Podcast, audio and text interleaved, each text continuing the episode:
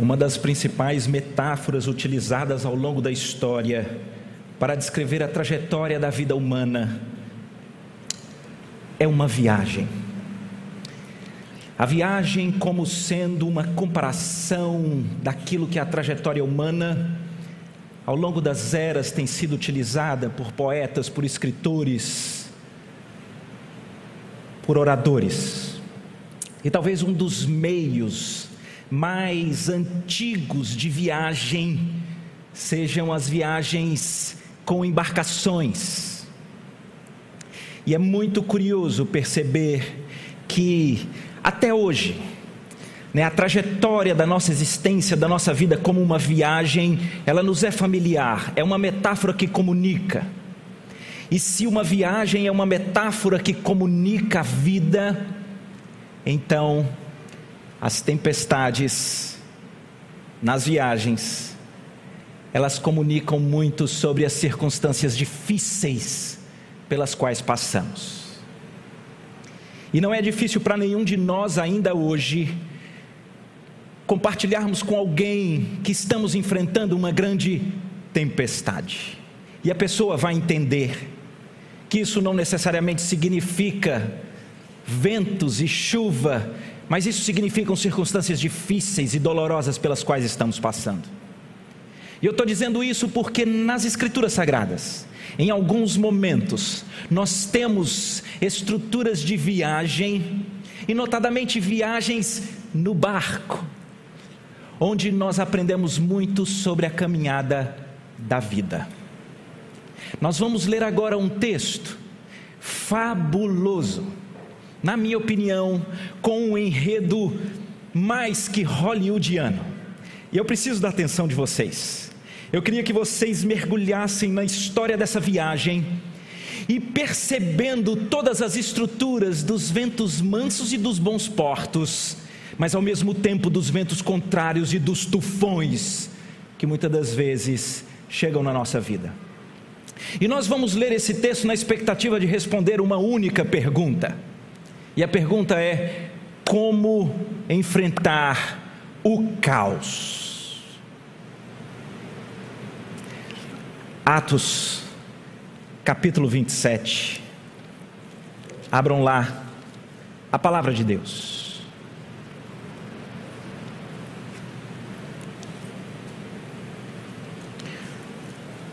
Reforce toda a sua atenção Vamos juntos aqui que nós vamos ler e depois toda a meditação não vai dar para nós voltarmos em cada versículo ou texto, por isso a hora de prestar atenção é agora.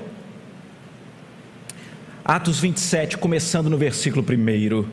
Quando foi decidido que navegássemos para a Itália, entregaram Paulo e alguns outros presos, atenção, pano de fundo, Paulo foi preso Paulo foi preso porque ele é fiel ao Senhor. Paulo foi preso porque ele prega o Senhor Jesus. Paulo foi preso porque muitos se levantaram contra ele. Paulo apela para César, então ele é um prisioneiro que está sendo levado para Roma.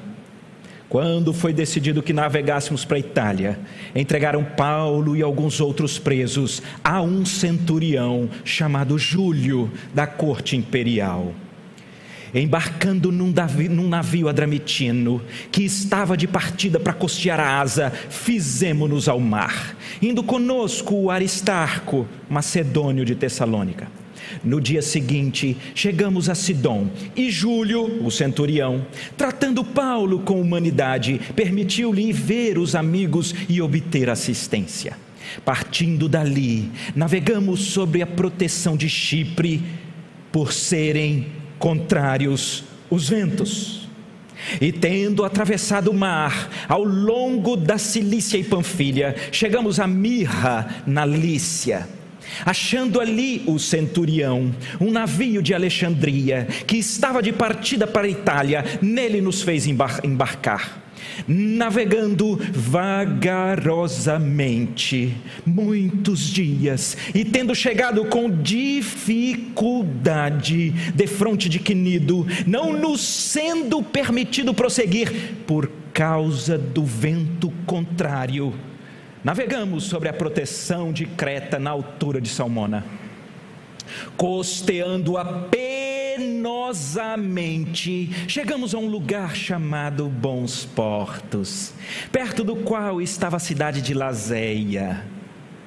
Depois de muito tempo, tendo se tornado a navegação perigosa, e já passado o tempo do dia do jejum, admoestava-os Paulo, dizendo: Senhores, vejo que a viagem vai ser trabalhosa com dano e muito prejuízo, não só da carga e do navio, mas também da voz da nossa vida. Mas o centurião dava mais crédito ao piloto e ao mestre do navio do que ao que Paulo dizia.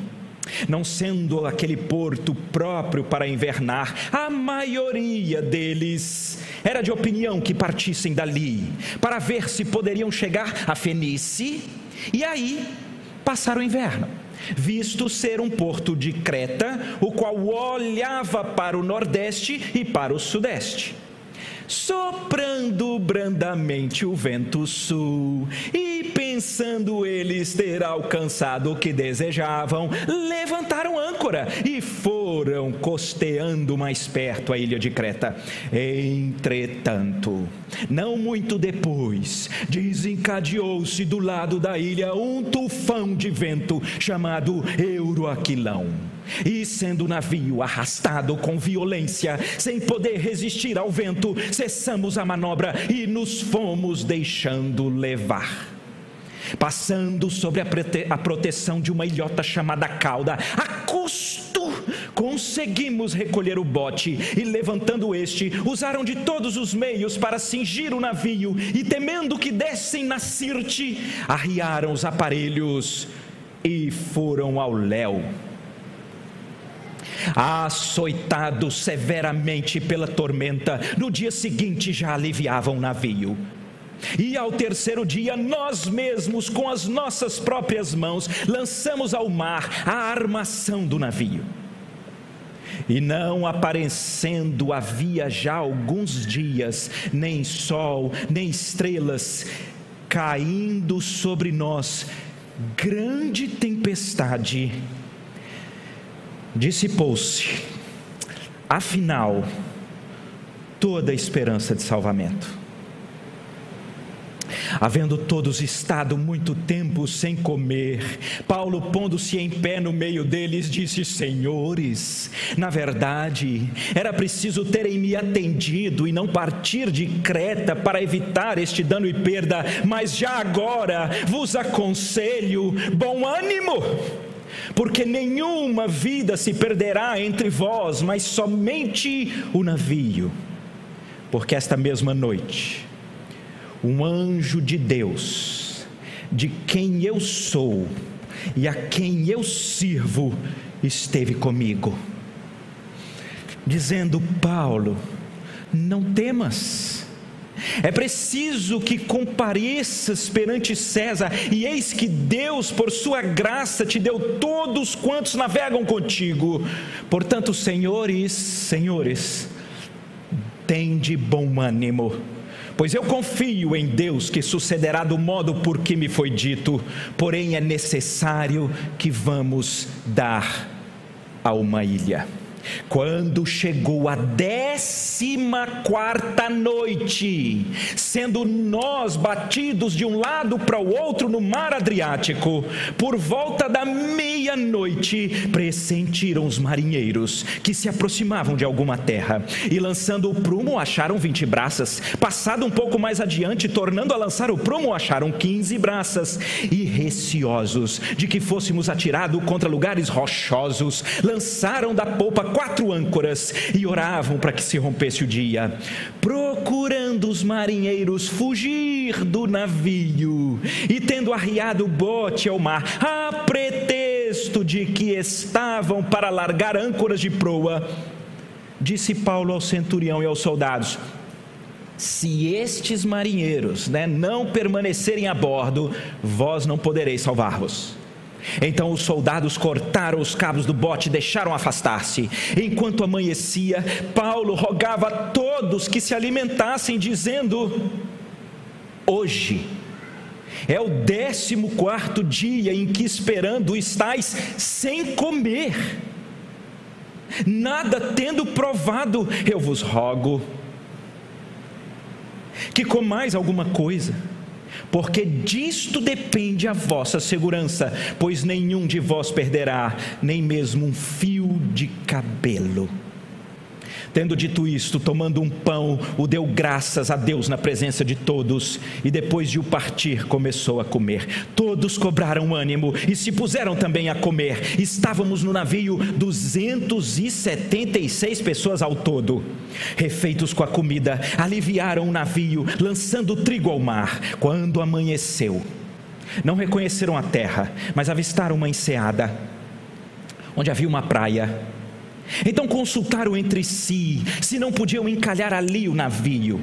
Levantando as âncoras, deixaram ir ao mar, largando também as amarras e o leme do leme, e alçando a vela de proa ao vento, dirigiram-se para a praia dando, porém, num lugar onde duas correntes se encontravam, encalharam ali o navio, a proa encravou-se e ficou imóvel, mas a popa se abria pela violência do mar.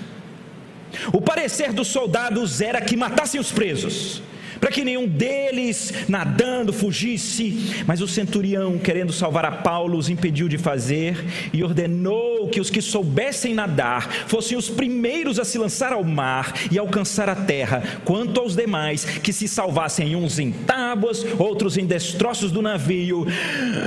E foi assim que todos se salvaram em terra. Amém. Uau! Não é fabulosa a narrativa? Uma viagem, uma grande tempestade, um caos. Nós conhecemos narrativas de tempestade onde Jesus está no barco e tão logo ele acorda, o milagre acontece, a tempestade se acalma. Nós conhecemos histórias dos discípulos no mar, no, no barco, no meio da madrugada, a, a tempestade e os ventos são sinistros. Jesus vem andando e Jesus não acalma a tempestade. Jesus primeiro se revela aos discípulos, acalma o coração dos discípulos e só depois acalma a tempestade. Mas aqui, turma, a bronca é mais pesada porque a situação é sinistra, é grave, ela é muito complicada e ela só piora mas só piora. E aqui, diferentemente de outras narrativas, nós vamos ver que o final é que há um naufrágio. O caos se estabelece. Eu não preciso voltar, vocês viram quanta estrutura penosa, quanta estrutura vagarosa, quanta estrutura de ventos contrários, quanta estrutura de tufões de vento, quanta trevas 14 dias. Que caos é esse? Um caos. E o curioso é que quando a gente olha o texto, a gente vê a natureza humana, né? Parece que cada um de nós tem um jeitinho de responder ao caos. Não sei se vocês perceberam. No texto, nós temos no meio do caos os marinheiros. Os marinheiros eles têm certa virtude humana, certo conhecimento humano, certo poderio humano, porque eles conhecem o mar, eles sabem lidar com o navio e eles pensam só neles. Farinha pouca, meu pirão primeiro.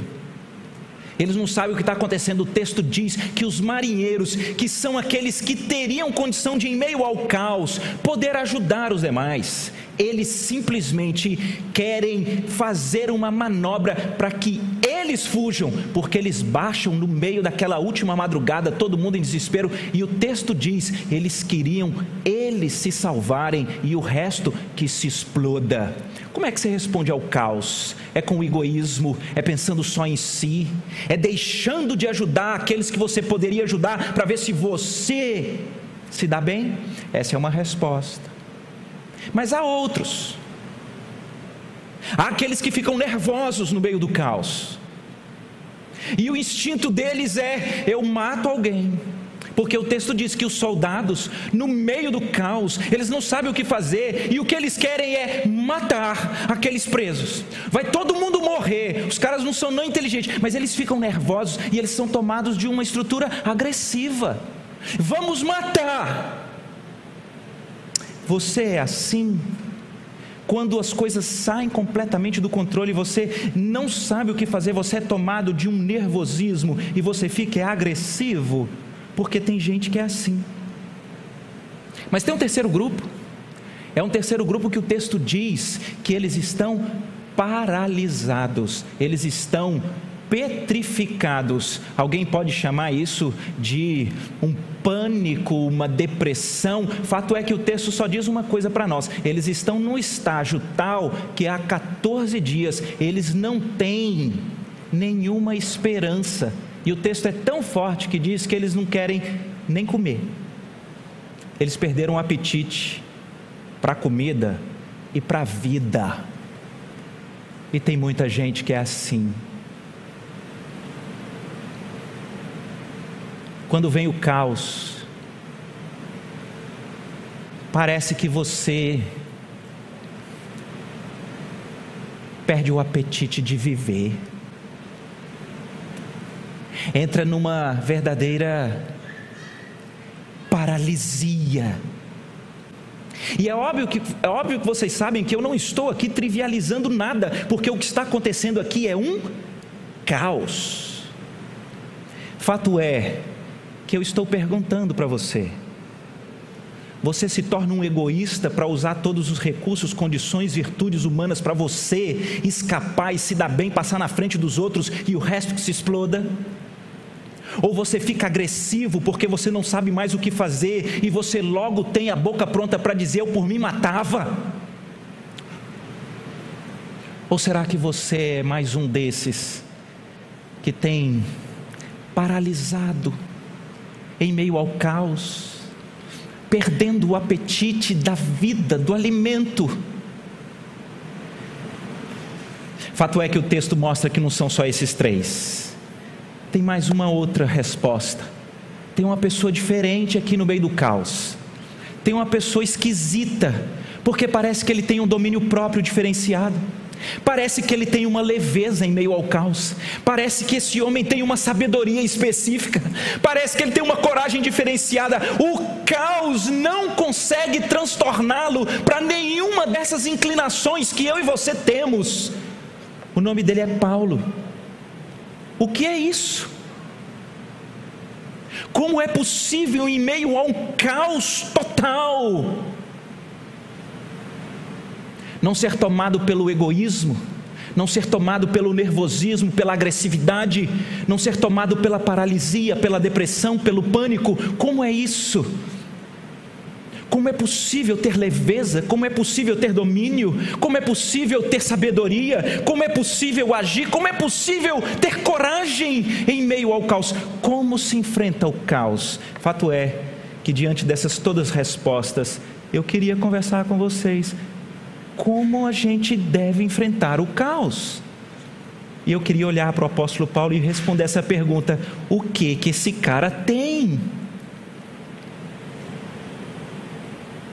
Em primeiro lugar, eu preciso dizer para vocês: Paulo tem uma excelente teologia. É.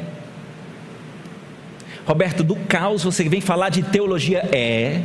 Teologia é esse estudo, é o conhecimento de Deus. E Paulo tem um conhecimento que ele não é trivial para a mente humana. E deixa eu dizer uma coisa para vocês: em grandes situações de caos, a sua teologia, o conhecimento que você tem de Deus fará toda a diferença. Paulo tem uma excelente teologia. Deixa eu dizer para vocês.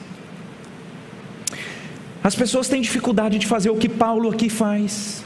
Paulo consegue conciliar duas verdades que a Bíblia revela para nós. A primeira verdade que a Bíblia revela: Deus é soberano. A história está nas mãos de Deus o resultado está nas mãos de Deus. Deus é soberano, Deus criou todas as coisas e Ele continua no trono. E nós temos textos preciosos, como o salmista no Salmo 39: Graças te dou a Deus, visto que por modo assombrosamente maravilhoso me formaste.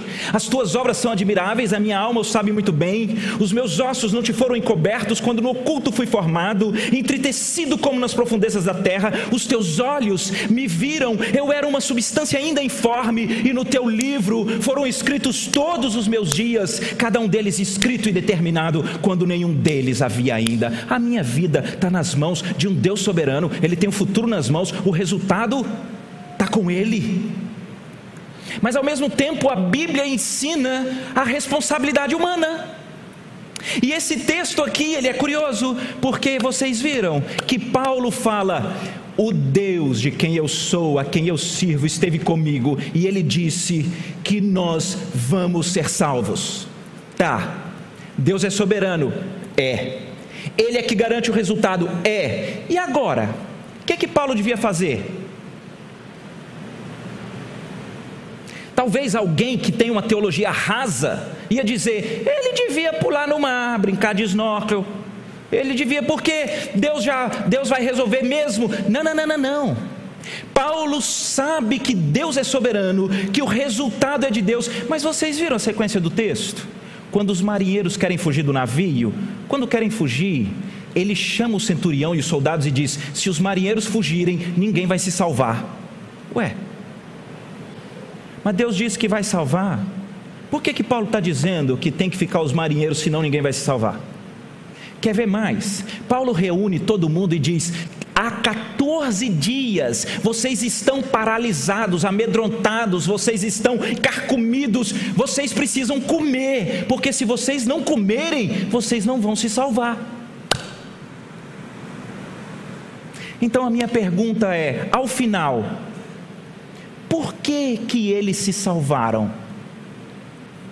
Foi porque comeram? Foi porque então os soldados e o centurião impediram os marinheiros de fugir? Ou foi porque Deus salvou?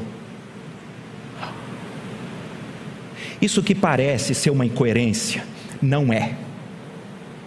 Deus é soberano e o ser humano tem responsabilidade. Simplesmente assim. O que acontece é que nos nossos dias, não é essa cosmovisão que o ser humano consegue compreender. Você tem a grande maioria dizendo, sabe o que? Eu sou senhor da minha história, o futuro não está traçado, eu farei o que eu quiser, né? Eu quero, eu posso, keep walking. E muitas pessoas vivem a vida como se tudo estivesse debaixo do seu senhorio, do seu domínio, e é por isso que você não aguenta. Porque quando você vê o caos e você acha que tudo está nas suas mãos e você percebe que você não tem estrutura, então você vai ou ficar nervoso e querer matar, ou você vai se entregar e ficar paralisado e dizer não dou conta, porque você não dá conta mesmo.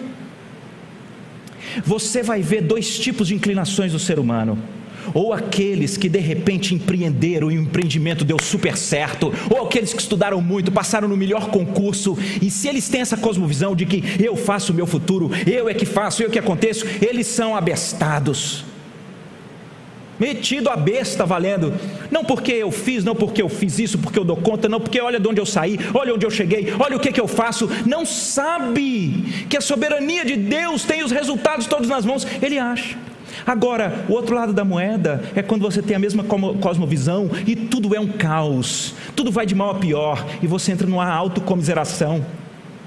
Eu não presto, eu não dou conta, ninguém me ajuda, ninguém abre as portas, ninguém faz nada por mim, né? Eu não tive oportunidade como o outro, eu não faço, é isso. Deus não me ama, Deus não existe. Você entra numa autocomiseração porque os seus planos não deram certo e você acha que você que é senhor da vida, então a frustração é dupla. Você se quebra porque vai à falência, mas você se quebra porque você acha que você é que carrega a tonelada dos resultados da vida.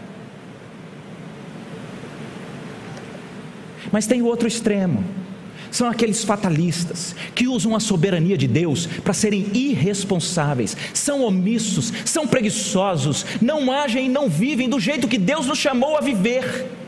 E você vai conversar com eles, a situação é um caos, mas eles dizem: Nós vai como Deus quer. Já conversou com gente assim? E aí, como é que tá? Nós vai como Deus quer. Ele assassina o português e assassina a teologia. Não é nenhum nem outro. Preste atenção, queridos, isso é completamente transformador na vida. Quem tem um Deus verdadeiro tem um Deus soberano. A história e o fim e os resultados estão nas mãos do Senhor. É por isso que eu posso enfrentar qualquer circunstância sendo fiel ao processo que Deus me chama a ter. Deus diz para Paulo: Eu vou salvar. Sabe o que, que Paulo faz? Então eu vou analisar todas as coisas para que haja salvamento. Ele, ele não vai para um extremo que ele salva e nem vai para outro dizendo, então deixa eu tomar aqui um comprimido para dormir até Deus resolver. Ele não faz isso. E eu queria estar com você para que você viva como Paulo. Tenha uma teologia boa e sadia. Deus é soberano, o ser humano é responsável. Não são incoerentes, são verdades das Escrituras. Então, de modo muito prático, Deus é quem provê o sustento? É. Deus é quem provê todas as coisas? É. Se Deus prometeu que Ele vai prover, então o que, que você faz? O raso vai ficar sentado no sofá e vai dizer: Vou abrir esse telhado para ver se chove hambúrguer. Porque ele é raso, ele não entendeu. Mas se Deus é quem provê, e Deus me dá a sabedoria, e Deus me dá a leveza, e Deus me dá a coragem, então eu vou fazer minha barba, eu vou pegar meu currículo, eu vou sair para a próxima oportunidade, eu vou para a entrevista. Se a porta abrir ou não abrir, não está comigo, é Deus. Mas eu sei que eu estou no mesmo propósito de Deus, eu vou para cima. Veja que bênção é isso. Porque se a porta abre ou se não abre, não abriu porque você é bom demais e não fechou porque é injustiça, estão me perseguindo, é porque Deus está nessa história, mas eu estou na mesma vibe do Senhor. E os pais? Dizem que nasce uma criança, nasce os ansiosos, né? A mãe, um pai, os bichinhos sofrem demais, gente. Por quê? Porque querem ter o resultado da vida dos filhos nas mãos Imagina que você tem uma boa teologia. O resultado da vida desses meninos está nas mãos de Deus. Mas eu fui chamado para um processo. Então eu não vou largar esse menino para ser criado pela internet, pelo celular, pelo tablet, pelo Netflix. Não vai. Quem cria sou eu. Deus chamou. Mas e o resultado? Não está nas minhas mãos. Se esses meninos prestarem, é Deus. Mas e o processo? O processo eu tenho que ter leveza, eu tenho que ter sabedoria e eu tenho que ter coragem porque eu tenho que estar junto com Deus no plano e no propósito que Ele tem. Deus é soberano, é que garante o resultado, é quem tem a história nas mãos, mas eu sou chamado a um concerto de caminho com Deus, no qual eu vivo de acordo com aquilo que é fiel aos propósitos dele para mim. Então, onde é que você está vacilando? A gente poderia ter aqui 500 exemplos, porque tem gente que está vivendo um problema muito sério no relacionamento. Se ele é raso, ele vai dizer: Não, é porque Deus quer que rompa mesmo, que eu não fale com meu filho, que eu não fale com meu irmão, que eu rompa o casamento. Por que, que esse problema todo? Só pode ser que Deus quer. Não, você não entendeu. O chamado de Deus para você é perdoa. Ou então, se quebranta, pede perdão. Vai mais outra milha. Seja fiel a Deus. Agora, se presta no final, o que vai acontecer está nas mãos de Deus. Ô, gente, esse negócio é libertador demais. Porque você vive na soberania e você vive pleno na vida que Deus te deu. Você vai ser maridão para a glória de Deus, você vai ser esposa para a glória de Deus, você vai trabalhar. O lugar pode estar um caos, você trabalha para Cristo. Você o país pode estar para ser incendiado e você continua cidadão nota 10. Você vai para cima no caminho e no propósito, porque você está junto com Deus nos propósitos que ele tem. Mas ele tem uma outra boa teologia, a teologia do sofrimento. Aqui é um outro problema muito sério na nossa sociedade, gente. Muita gente cai num falso silogismo. O falso silogismo ele é assim: quer dizer que a Bíblia fala de um Deus bom, amoroso, misericordioso, gracioso. Bem, é, se tiver um Deus assim, certamente ele não vai permitir sofrimentos. Segunda premissa: o mundo está cheio de sofrimentos que não tem nenhum sentido. Qual a conclusão? Deus não existe. Esse Deus aí não existe. Essa é a concepção de uma sociedade rasa. Isso parece, sabe o que? Uma criança de 3, 4, 5 anos querendo avaliar os pais. É desse jeito. Eu me lembro do dia que a minha filhota falou para a mãe que achava que a mãe às vezes a ama e às vezes não ama. E por que não amava? E ela explicou: ela não me ama quando ela não deixa eu repetir o bolo. Mas ela não sabia do amor, do zelo, do cuidado por trás, especialmente porque naquele período tinha saído ela ainda muito nova um exame com taxas de colesterol aumentada. A mãe conhece aquilo que internamente é prejudicial para a filha. E ela age no auge do amor e do cuidado que vai envolver sofrimento, que é para o bem, mas a filha não consegue alcançar. E o que, que ela conclui? Não me ama. Parece que às vezes nós somos assim com Deus. Sabe o que, que acontece? Você não consegue encontrar uma boa razão pelo, pela qual você passa por um sofrimento ou um caos, e aí você conclui ou que Deus não existe ou que Ele não te ama. Porque você é como uma criança tacanha que não consegue entender os pais. Só que a diferença de, de capacidade, de mentalidade de uma criança para a mãe é pouca. De nós para Deus é imensa. Por isso nós precisamos ter uma teologia boa sobre o sofrimento. Paulo usa aqui uma expressão muito importante. Ele diz para todos que estão há 14 dias sem comer, ele olha para eles, preste atenção. Eles já jogaram fora todas as malas, eles já jogaram fora tudo que a armação do navio, eles estão há 14 dias sem ver o sol e as estrelas, eles estão deprimidos, em pânico. E Paulo diz: vocês não vão perder nem um fio de cabelo da cabeça.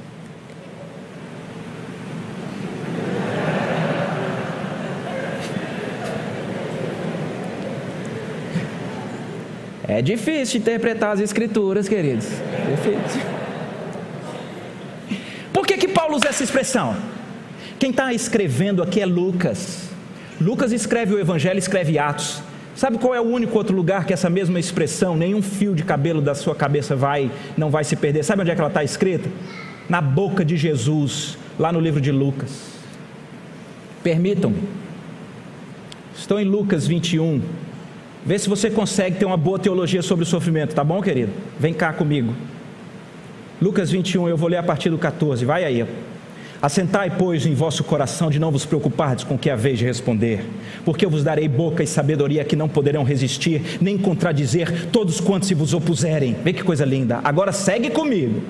E sereis entregues até por vossos pais, irmãos, parentes, amigos, e matarão alguns dentre vós de todos sereis odiados por causa do meu nome, contudo, não se perderá um só fio de cabelo da vossa cabeça. É na vossa esperança que ganhareis a vossa alma. Hã? Quem me explica isso? O que o Senhor Jesus quer dizer quando Ele olha e diz: Você não vai perder nenhum só fio de cabelo da cabeça, mas te prepara, porque vão te trair, vão te odiar, a bronca vai ser pesada dentro de casa, e atenção, vai inclusive morrer, mas nenhum fio de cabelo da cabeça vai cair. Que teologia é essa? Deixa eu dizer uma coisa para vocês, queridos. É uma teologia da verdade. O sofrimento não é Deus contra você. Deixa eu dizer uma coisa para vocês.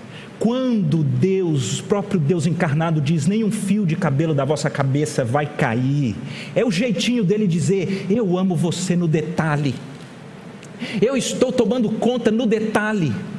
Mas deixa eu te dizer, isso não vai impedir as broncas do caminho, isso não vai impedir as complicações, as vicissitudes da jornada, não vai. Inclusive, isso vai envolver a própria morte. E eu vou dizer uma coisa, queridos, que é difícil, eu não estou querendo trivializar na história de ninguém.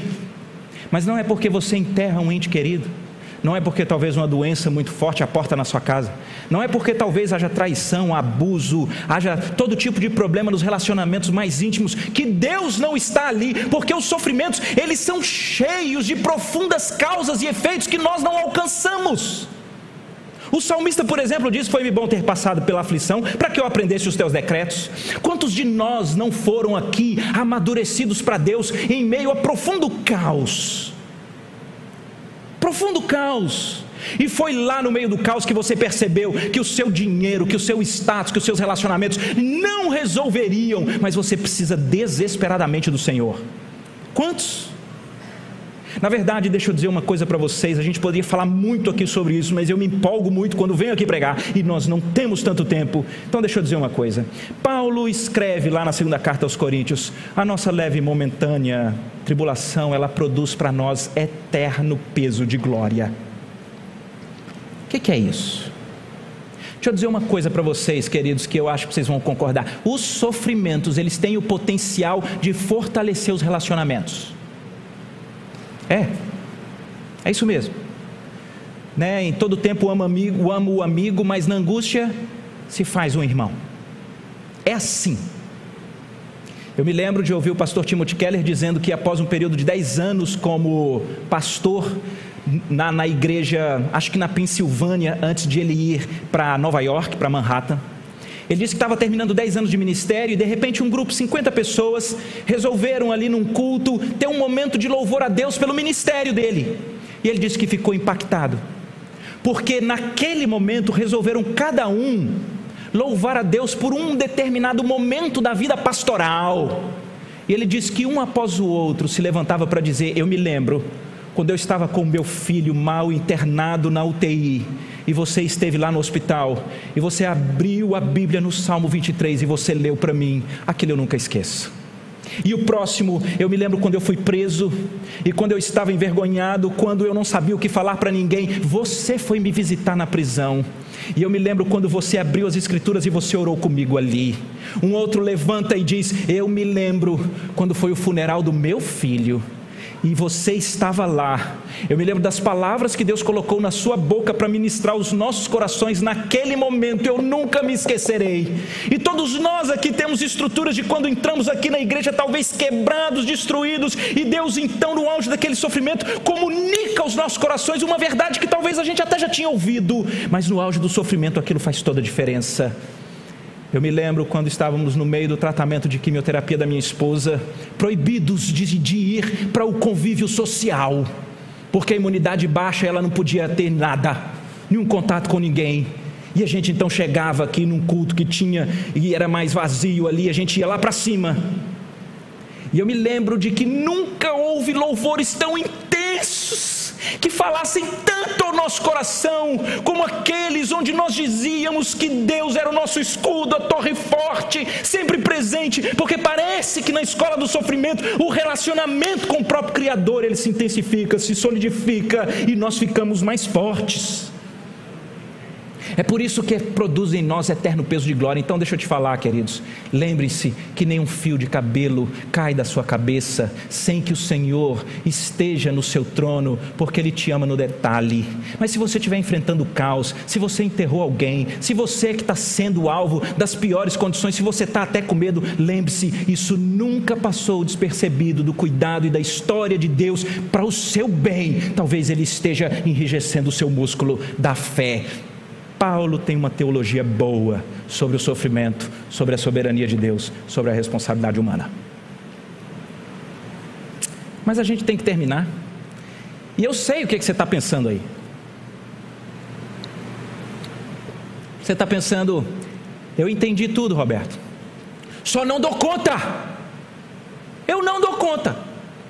Ou talvez você está dizendo que você é do nervosinho mesmo, que sai querendo bater e destruir e matar? Ou você está dizendo, eu sou do melancólico que paralisa e fico depressivo mesmo?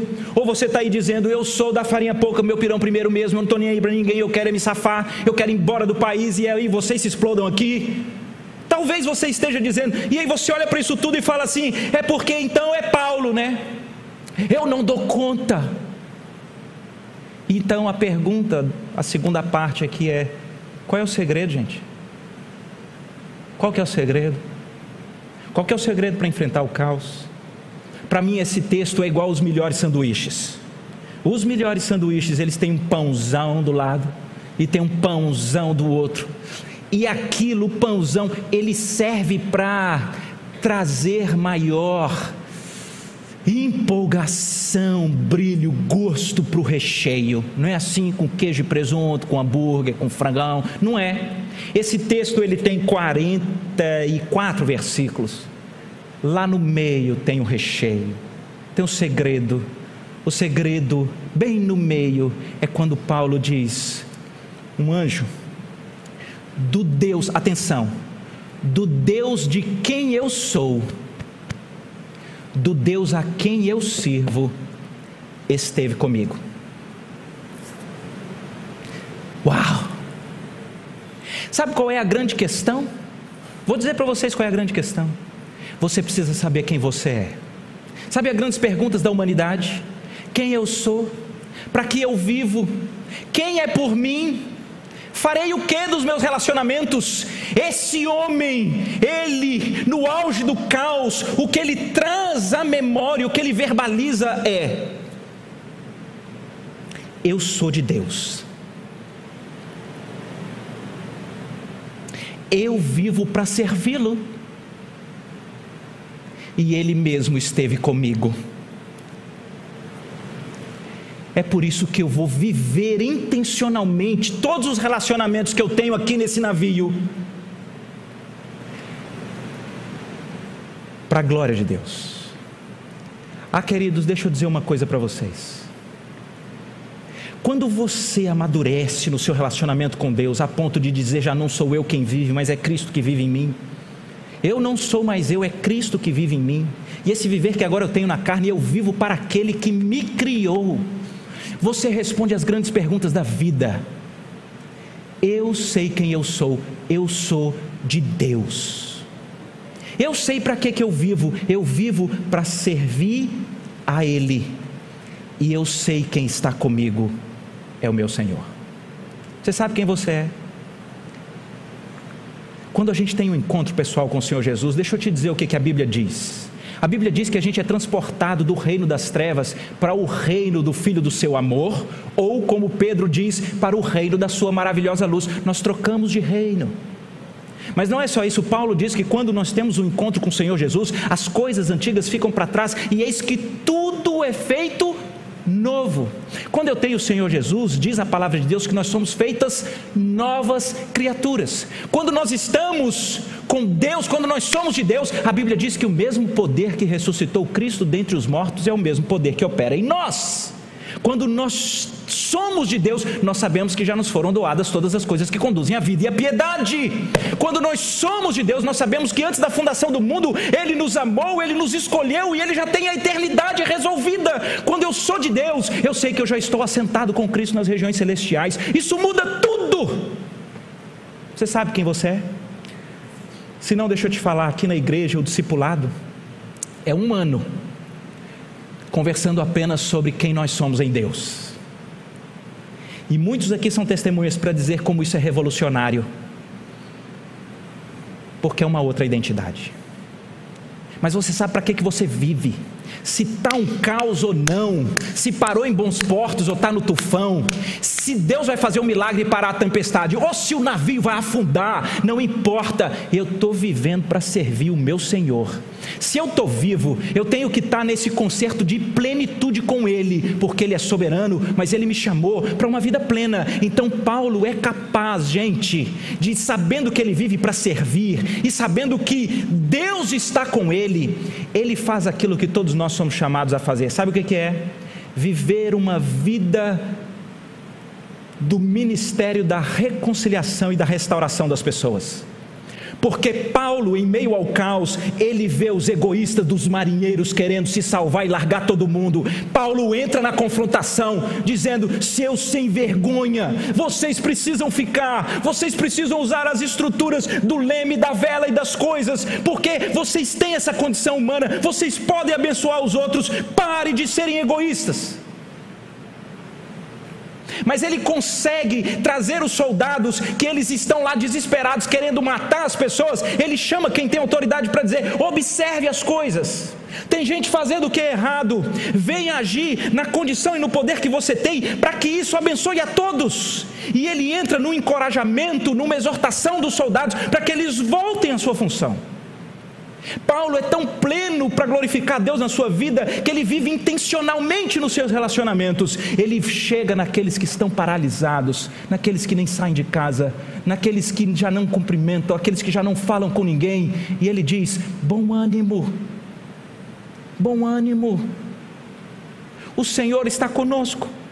Come, faz seu exercício, leia a palavra, exerça a comunhão o homem tem aquilo que, curiosamente, é exatamente o currículo dos três anos do discipulado que nós conversamos aqui, nessa igreja: a identidade, o ministério e os relacionamentos, tudo intencional para a glória de Deus. É assim que a gente enfrenta o caos. Roberto, mas Paulo recebeu uma promessa de que eles então não iam morrer ali, né? Então deixa eu te dizer uma coisa. Você precisa lembrar ao seu coração as promessas do Senhor. É Ele quem diz que em Cristo Jesus nós somos feitas novas criaturas. Você pode mudar a sua identidade. Deixa de ter um RG da SDS e passa a ter lá da Secretaria de Segurança do Céu, da SSC. Muda, vai ser cidadão dos céus. Deixa eu te dizer uma coisa. O Senhor Jesus nunca prometeu que nós não enfrentaríamos os ventos contrários, as tempestades e nem os naufrágios ou mesmo a morte. Nós lemos ali, mas Ele disse: Eu vou estar com vocês todos os dias até a consumação dos séculos. Pode ter certeza que Ele está do seu lado. Quer lembrar as promessas? Todas as coisas cooperam para o bem daqueles que amam a Deus, aqueles que são chamados segundo o seu propósito. Você não está entendendo o que está acontecendo. Você não está entendendo o caos de pandemia, o caos de briga institucional. Deixa eu te dizer uma coisa: viva plenamente, porque Deus está te dando vida, companheiro.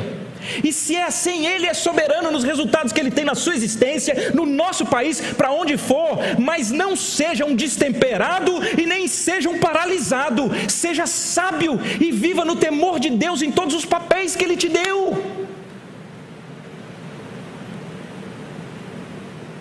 E tenha todos os seus relacionamentos de modo intencional. Eu acho que nunca houve um momento da história onde o povo de Deus tivesse um papel fundamental. Eu não sei vocês, eu essa semana eu conversei com um amigo, talvez um dos mais antigos que eu tenho, porque era da escola, a gente foi meninote junto, acho que é a única amizade do tempo de infância assim mesmo que eu mantenho, e não é por igreja, não, não, não, não temos a mesma fé. E ele me manda um áudio dizendo: Que tempos são esses, Roberto? Que loucura, que aflição! Eu ando numa angústia. Um cara com pós-doutorado, cara nota desse, eu não sei o que é isso, e ele termina dizendo: Eu fico imaginando como nesses momentos uma fé igual a tua deve ser importante, né? O cara vem quicando a bola para você entrar chutando e marcar o gol, porque é isso mesmo. As pessoas ou estão sendo tomadas por um egoísmo, ou estão sendo tomadas por um acirramento, por uma violência, ou estão sendo tomadas por uma paralisia, e elas estão precisando de gente que sabe quem é em Deus, gente que sabe para que vive é para servir o Senhor, gente que sabe que o Senhor está presente no meio do caos, e gente que está disposta a viver os relacionamentos de gente que está perdida para reconciliar com Deus, para reconciliar com a sua missão, para serem restaurados. Termino com uma pequena história, que é uma história bíblica que todos vocês conhecem. É uma história que para mim demonstra toda essa boa teologia da soberania e da responsabilidade, a teologia do sofrimento, e você ao final entender tudo isso para você ser usado por Deus para a restauração. Essa história é de José. A Bíblia conta de um rapazinho, José. José foi alvo da inveja dos irmãos. Inveja é bom, gente. Inveja é não. Ele foi alvo da inveja dos irmãos. E os irmãos partiram para cima dele. E foi muito feio, porque eles fizeram um engendro. E eles desejaram matar o irmão. Isso é feio, gente, é feio. É mal, é mal. Ao final, eles venderam José como escravo. Eles ganharam dinheiro, venderam José como escravo para uma caravana de midianitas. Isso é bom, gente? Não é, não. Isso é muito mal. Eles voltam, esses irmãos, criam uma história mentirosa para o pai e faz com que aquele pai chore amargamente a vida de um filho que está vivo. Isso é bom, gente? Não é não, isso é mal. José vai embora e ele agora é vendido como escravo para uma autoridade egípcia. Isso é bom? Não é não, é mal. E depois ele é alvo de calúnia, de, de difamação, mentira, então ele é preso injustamente, gente. Isso é bom? Não, isso é muito mal. Depois ele está na prisão, e lá na prisão ele é alvo de uma grande esperança. O copeiro diz: Eu, quando chegar lá no meio de Faraó, eu vou te tirar daqui da prisão. Mas foi promessa que não cumpriu, traição, foi esquecido, ser esquecido, já preso injustamente. Isso é bom, gente? Não é, não. Anos depois, esse homem é levado para o governo de Faraó, porque Deus o usa para interpretar um sonho. Ao interpretar aquele sonho, ele se torna governador do Egito. E ao se tornar governador do Egito, eles criam muitos celeiros e tem muito mantimento. E décadas depois, os seus irmãos que engendraram o mal estão na presença dele. E ele tem uma boa teologia da soberania de Deus e da responsabilidade humana. Por quê? Porque ele foi o melhor escravo que esse mundo já viu na casa de Potifar porque ele foi o melhor prisioneiro que já se viu numa prisão e ele foi o melhor governador que já participou numa terra dessa. O cara, em meio ao caos, ele está partindo para cima daquilo que Deus o chama a ser, no projeto de Deus para a vida dele. É Deus, queridos, que está realizando a história, mas o cara está voando baixo aqui nos projetos de Deus. Mas ele tem uma boa teologia sobre o sofrimento, porque ele chega lá no final, ele olha para os irmãos e ele diz: Vocês intentaram o mal, mas Deus transformou tudo em bem. Era para a preservação do nosso povo. Ele entendeu que os sofrimentos a gente não precisa entender. A gente pode viver da forma mais plena nas mãos daquele que ao final tem a história e os resultados na mão.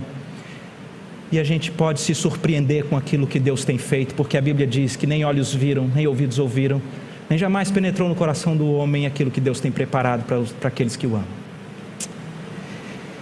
O povo de Israel foi salvo, porque o caos bateu na porta de José e ele foi leve, sábio, corajoso, com teologia boa, sabendo quem ele era e sendo usado por Deus para a glória do nome de Deus. Queridos, esse é o chamado. Antes de orar, Talvez eu precise fazer apenas uma fala para você que está aqui e não conhece o Senhor. Talvez seja a hora de você conhecê-lo. Talvez seja a hora de você dizer: Eu preciso desesperadamente de um Salvador. E eu vou te dizer, queridos, nós temos um Salvador. Sabe por que nós podemos enfrentar as tempestades da vida? Porque a verdadeira e última tempestade se chama ira de Deus. E Jesus veio e encarou essa tempestade no meu e no seu lugar. A tempestade que nós não conseguimos suportar é a ira de Deus, e Jesus na cruz suportou a ira de Deus para que essa tempestade nunca batesse na nossa porta. É por isso que não há circunstância desse mundo que conseguem roubar aquilo que Cristo já nos deu quando ele morreu por nós lá naquela cruz. Isso muda sua identidade, muda sua vida, muda os seus relacionamentos e te habilita a enfrentar o caos. Vamos orar? Deus querido, aplica a tua palavra nos nossos corações em nome de do Senhor Jesus. Amém e amém.